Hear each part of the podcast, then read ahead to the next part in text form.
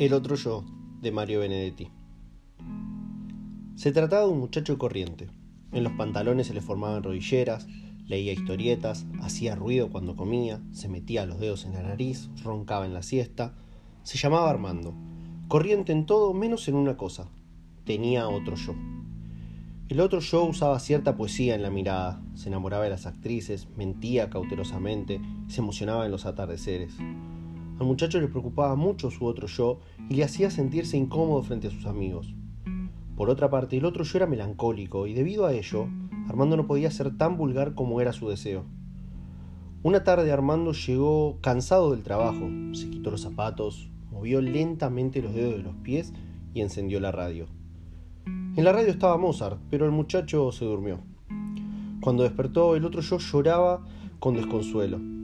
En el primer momento el muchacho no supo qué hacer, pero después se rehizo e insultó concienzuadamente al otro yo.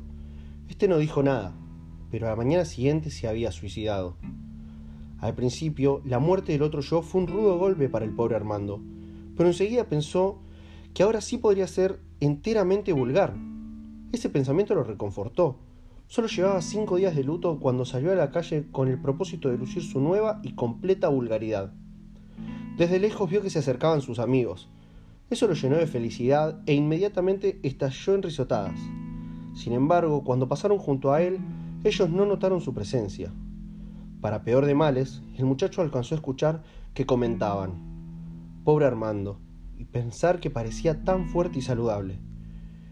El muchacho no tuvo más remedio que dejar de reír y al mismo tiempo sintió a la altura del esternón un ahogo que se parecía bastante a la nostalgia pero no pudo sentir auténtica melancolía, porque toda la melancolía se la había llevado el otro yo.